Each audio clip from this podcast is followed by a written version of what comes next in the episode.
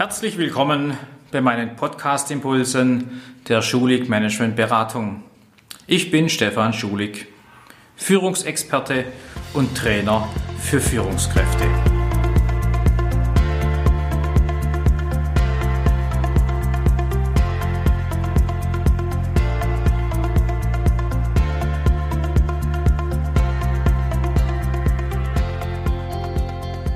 Wie muss eigentlich eine Führungskraft sein? Was muss der Chef tun oder haben, damit er ein guter Chef ist? Mit dieser Frage möchte ich mich heute mit Ihnen austauschen. Wenn ich diese Frage stelle, bekomme ich Antworten wie, ja, eine Führungskraft muss freundlich, fair, innovativ sein, muss nett sein, begeistert sein, ein Vorbild sein, muss kritikfähig sein, äh, muss gerecht sein, flexibel sein, muss äh, Bescheidenheit haben, zielstrebig sein, Mitgefühl, Mitgefühl haben. Ja, und so könnten wir die Latte der Beschreibungen für Führungskräfte endlos weiterführen. In einem meiner letzten Podcasts habe ich es äh, formuliert, genau die Führungskraft gibt es nämlich gar nicht. So eine ideale Führungskraft, die all diesen Erwartungshaltungen und diesen Beschreibungen Rechnung trägt. Sie gibt es nicht. Und doch ist es immer wiederum genannt, wenn es darum geht, warum ist mein Chef, mein Vorgesetzter, ein guter Chef. Aber wie Sie vielleicht gerade gehört haben, so stark betont habe ich es ja gar nicht, aber jedes Mal hinter dieser Eigenschaft war ein Sein oder ein Haben. Ich möchte mich heute nicht über Sein und Haben unterhalten, sehr philosophischer Ansatz, aber auch ein sehr wichtiger Gedanke. Ich möchte Folgendes loswerden. Es geht mir hier, was muss die Führungskraft nicht nur sein oder haben, sondern die Fragestellung war zu Beginn, was muss ihr Chef auch tun, damit es ein guter Chef ist. Also, mir geht es mehr um, das, um die Tätigkeit, ums Tun. Umgekehrt formuliert könnte man sagen, wer was tut, dort möge es anschließend entstehen, dass wir was haben und dass wir was sind, dass wir Durchsetzungsfähigkeit haben, dass wir zielstrebig sind. Was müssen wir tun? Da ein paar Anregungen dazu. Eins der wichtigsten Funktionen, eine der wichtigsten Tätigkeiten des Tuns als Führungskraft ist selbstverständlich dafür zu sorgen, damit Mitarbeiter klar Ziele haben. Sie müssen für Ziele sorgen. Sie müssen vordenken, darüber nachdenken. Sie müssen das Mitarbeiterbezogen, reifegradspezifisch bezogen, Augenfarbe des Mitarbeiters bezogen, dafür sorgen, dass die Mitarbeiter klar ihre Ziele kennen. Und wenn es darum geht, Ziele zu kennen, oftmals, wenn wir über Ziele, Zielvereinbarungen reden, meint man oftmals ein gigantisches System, eine Systematik, ein, ein Programm gemacht zu haben. Machen Sie aus dem Thema für Ziele sorgen kein so gigantisches, voluminöses Programm. Auch, auch einfach auch kein Prinzip einfach, sondern der Gedanke ist, arbeiten Sie mit Zielen, äh, die in der Umsetzung nachvollziehbar sind. Die Ziele gilt es ja, mündlich zu kommunizieren, das ist wirksamer. Und vielleicht auch danach schriftlicher, das ist präziser und nachhaltiger. Wenn Sie mit Zielen arbeiten bei Mitarbeitern, sollten Sie sich eher auf wenige Ziele konzentrieren, anstatt zu viele. Blöder Spruch, aber treffend, viele Jäger sind des Hasen tot.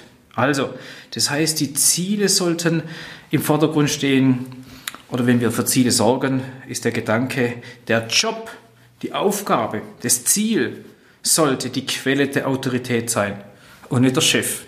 Wir müssen das machen, weil es der Chef will. Also, als Führungskraft sorgen Sie für Ziele. Und die Ziele sollten, wenn es irgendwie geht, die Endzustände definieren, so größtmögliche Präzision dafür schaffen, zu wissen, wie ist am Ende des Ergebnisses präzise festzuhalten. Definieren Sie, wenn es geht, abhängig vom Reifegrad des Mitarbeiters, die Ziele und nicht die Maßnahmen, nicht die Aufgabe. Das müssen Sie machen bei Menschen, die erst jung dabei sind, noch nicht lang dabei sind, vielleicht noch sich entwickeln müssen. Aber Leute, die einen hohen Reifegrad haben, brauchen Ziele und keine Aufgaben. Und noch ein Gedanke, wenn wir für Ziele sorgen. Ja, selbstverständlich. Ich bin fast ausschließlich in Wirtschaftsunternehmen tätig, wo es um Geld geht, um Euros, um Gewinn, um Umsatz. Da gibt es nicht immer die klassischen widerspruchsfreien Ziele. Der eine möchte die Kapazitätsauslastung erhöhen und trotzdem die Lagerbestände reduzieren. Der eine will die Liefertreue erhöhen und die Lagerbestände runterfahren. Da gibt es teilweise schon auch in produzierenden Betrieben sehr konfliktäre Ziele oder auch sehr konträre Ziele. Und mit dem muss man umgehen lernen. Ziele sind nicht immer widerspruchsfrei. Machen Sie Ziele, wenn es irgendwie geht, auf den Mitarbeiter runtergebrochen als persönliche Ziele. Machen Sie keine Gruppe dafür verantwortlich. Also ein paar Impulse zu dieser Thematik, dass wir als Führungskräfte für Ziele zu sorgen haben. Das zweite To-Do, das zweite Tun, wo nachher das Sein und Haben einer Führungskraft entstehen kann, ist es, dass wir die Aufgaben, die die Mitarbeiter haben, entsprechend gestalten. Wie funktioniert eine Sitzung, eine Besprechung? Wie läuft es insgesamt ab? Vor allem auch, wie funktioniert es, wenn wir die Aufgaben gestalten, so dass wir den Herr Klapp Malik war es, der es gesagt hat, dass wir den Job Design vornehmen sollen. Wir designen den Job, was im Rahmen dessen notwendig ist. Das ist unsere Aufgabe. Wenn wir mehrere Mitarbeiter in unserer Verantwortung haben, dafür zu sorgen, wer kann was in welcher Art und Weise. Hoffentlich kann er es gut, hoffentlich macht es auch noch ansatzweise gern und es macht auch noch Sinn fürs Unternehmen. Drei leichte Fragestellungen, auf die es ankommt. Und wir sind verantwortlich als Führungskraft dafür zu sorgen, dass die am richtigen Platz in der richtigen Funktion ihre Aufgabe übernehmen. Also, neben für Ziele sorgen, gilt es auch, den Job entsprechend zu gestalten. Ein dritter wichtiger Punkt ist es, als Führungskraft im Rahmen des Tuns, dass wir es lernen, richtig zu delegieren. Zu überlegen, was kann ich delegieren, was nicht, was muss ich delegieren, was darf ich nicht delegieren. Dafür wird es auch einen extra Podcast geben, den Sie gerne nachlesen können, wenn es darum geht, wie gelingt es mir, mich zu entscheiden, richtig zu delegieren. Vierter Punkt ist entscheidend, indem wir hergehen, dass wir wirksam entscheiden. Wir kennen das vielfach in vielen Meetings. Wir haben zum Schluss keine Zeit mehr und die Entscheidung wird nicht getroffen. Wir sind nicht in der Lage, endgültig zu sagen, linksrum, rechtsrum oder Alternative 1, 2 oder 3 findet statt. Man scheut sich vielleicht davor, eine Entscheidung zu treffen. Man hat viel besprochen, viel diskutiert. Es gibt kein Schwarz oder Weiß. Es gibt vielleicht nur mögliche Alternativen und Kompromisse oder Vor- und Nachteile zu bewerten. Aber es ist erforderlich, dass wir als Führungskraft eins tun. Lieber eine schlechte Entscheidung als gar keine hoffentlich sehr selten schlechte Entscheidungen, aber eine schlechte Entscheidung kann ich korrigieren. Wenn sie falsch war und wir in die falsche Richtung unterwegs sind, dann können wir sie wieder korrigieren, unsere Entscheidung. Also wäre es erforderlich, dass wir wirksam entscheiden, dass wir überhaupt entscheiden und wenn wir dann auch falsch entschieden hätten, wir können es korrigieren. Es wäre fatal, eine Nichtentscheidung zu treffen und es einfach laufen zu lassen. Wobei man ergänzen darf, auch eine Nichtentscheidung ist eine Entscheidung, die aber eben negative Auswirkungen haben kann und haben wird, weil die anderen sie nicht kennen.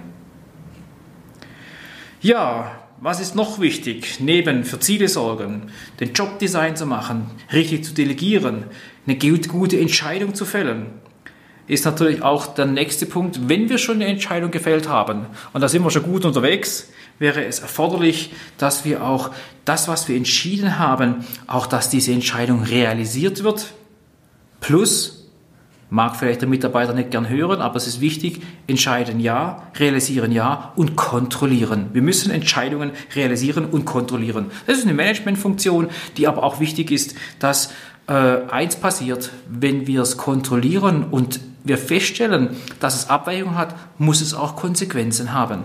Einer meiner Lieblingssprüche ist es, Sie werden ihn sicherlich mehrfach im Podcast schon gehört haben oder noch hören, trenne die Menschen nicht, von den Konsequenzen ihres Tuns. Und noch eins, möchte ich Ihnen mit an die Hand geben von den möglichen Aufgaben einer Führungskraft, dass Sie in die Lage versetzt werden, als tun, indem Sie Menschen fördern. Es gibt nichts Schöneres, wenn uns einen der ersten Podcasts, wo es darum ging, andere zum Erfolg kommen lassen. Wie herrlich ist denn das, wenn wir Menschen fördern? wenn wir ihr Engagement stärken, wenn wir ihnen das Vertrauen schenken, als Investition zunächst mal, und wir feststellen, da kommt sogar was zurück. Wenn wir haben mit der entsprechenden Kompetenz die Mitarbeiter fördern. Und wenn es darauf ankommt, mal sie auf Weiterbildung zu schicken, mal einen Buchtipp zu geben, ja, sie stärkengerecht einzusetzen und wir damit auch den Unternehmenszweck erfüllen lassen. Dafür haben wir ja für Ziele schließlich gesorgt, die sinnvoll sind. Und die Frage ist, wozu es beantwortet haben. Und dass wir dann auch die Förderung der Menschen so hinkriegen, dass wir entsprechend ja, diese Systeme schaffen, die Menschen auch brauchen. Vergleiche das gern mit dem Parkhaus. Wir können nicht sagen, wir lassen die weiße Linien weg und die werden schon alle vernünftig parken nach gesundem Menschenverstand. Das wird nicht funktionieren. Auch da müssen wir als Führungskraft dafür sorgen, Systeme zu schaffen, dass klar ist, wie eingeparkt werden muss, beziehungsweise im Führungsalltag, wie es gelingt, wer welchen Job hat, bis wohin abgegrenzt und auf den nächsten äh, abgestimmt. Das sind alles so verschiedene Aufgabenstellungen, die man sich zu eigen machen kann. Da gibt es bestimmt noch mehr. Wir werden noch einige sicherlich im Rahmen dieser Podcast-Reihe hören aber das waren schon mal sechs wichtige Ziele, die ich mit auf den Weg gebe, um als Führungskraft aktiv und tätig zu sein. Ja, ich sage wieder herzlichen Dank fürs Zuhören, gutes Gelingen. Ich freue mich, wenn Sie das nächste Mal wieder mit dabei sind.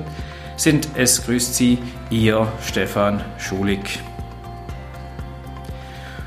Und wenn Sie mal wieder Lust, Liebe und Laune haben, Ihre Führungssinne zu schärfen, kommen Sie zur Schulig Managementberatung, ja, meiner zertifizierten Bildungseinrichtung, die sich seit Jahren auf das Thema Aus- und Weiterbildung von Menschen mit Personalverantwortung konzentriert hat.